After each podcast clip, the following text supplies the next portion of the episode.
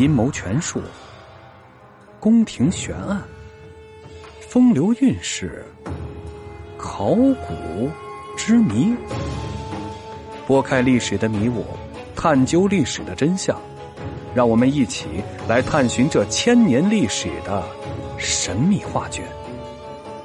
欢迎收听由东来有声为您演播的《那些个历史热搜事件背后的真相》。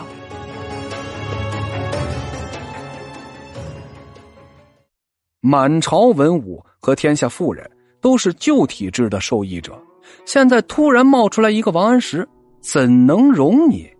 于是啊，所有人都反对变法。司马光公开批评王安石，韩琦上书否定变法，复辟辞职。就连苏轼啊，都差点因为乌台诗案送了命。面对这样的攻击，宋神宗扛不住。站在宋神宗的角度上看呀，其实也能理解。所有朝堂重臣和一个王安石，到底该如何取舍？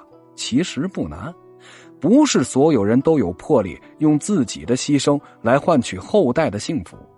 如果有一个强力的君主支持，王安石就能成功吗？至少有一部分不行。王安石变法的内容和商鞅、杨炎、刘晏都不一样，他们或是砍掉既得利益阶层，或是重新建立了财政来源。只要有强力君主支持，是可以办到的。而王安石是用市场来调节。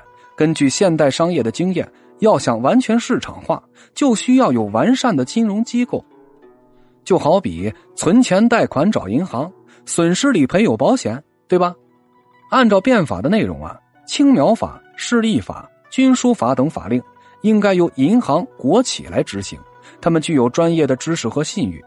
变法的一部分内容本质上是商业行为，可宋朝毕竟是古代王朝，没有先进的金融机构，除了垄断专卖，也没有繁荣的工商业，因此只能交给官吏来执行法令，用行政命令直接指导商业行为，往往会产生腐败、粗暴、强制性摊派的问题。比如这青苗法，官吏怎么能知道谁需要贷款呢？如果不是需要贷款的农民主动，即便他们一家一户的查，官吏也不会知道到底该把钱借给谁，由此造成指标摊派，随便找几个人算了。需要的人借不到钱，拿到钱的不需要，真是缺了大德了。归根结底啊，这部分法令太超前，宋朝的社会组织根本不兼容。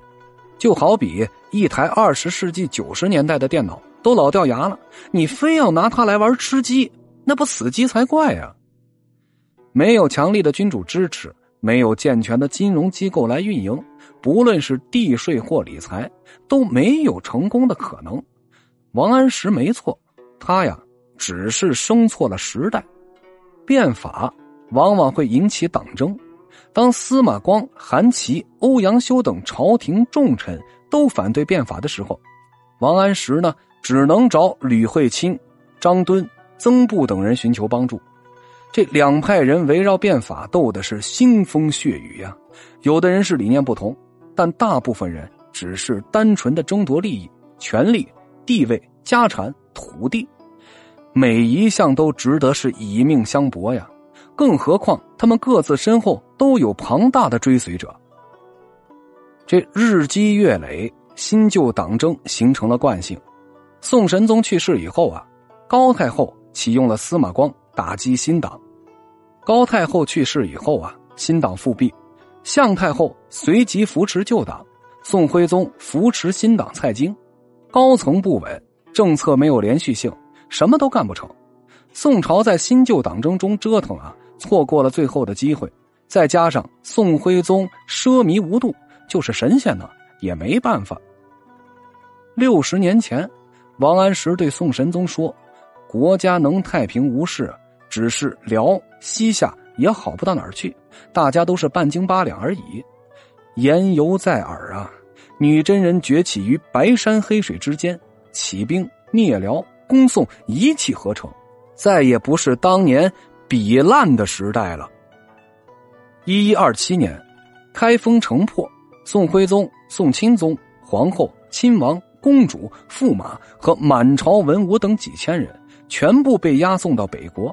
四月到达黑龙江会宁府，徽钦二帝、宗室、后妃、公主全部是袒露上身，披着羊皮，在完颜阿骨达的庙前进行天阳礼。有人因受不了侮辱而自杀。千里之外的中原，享受一百七十年朝廷福利的士大夫们，也被金兵四溢的屠戮，犹如砧板上的猪羊一般，没有胜利者，所有人。都是失败者。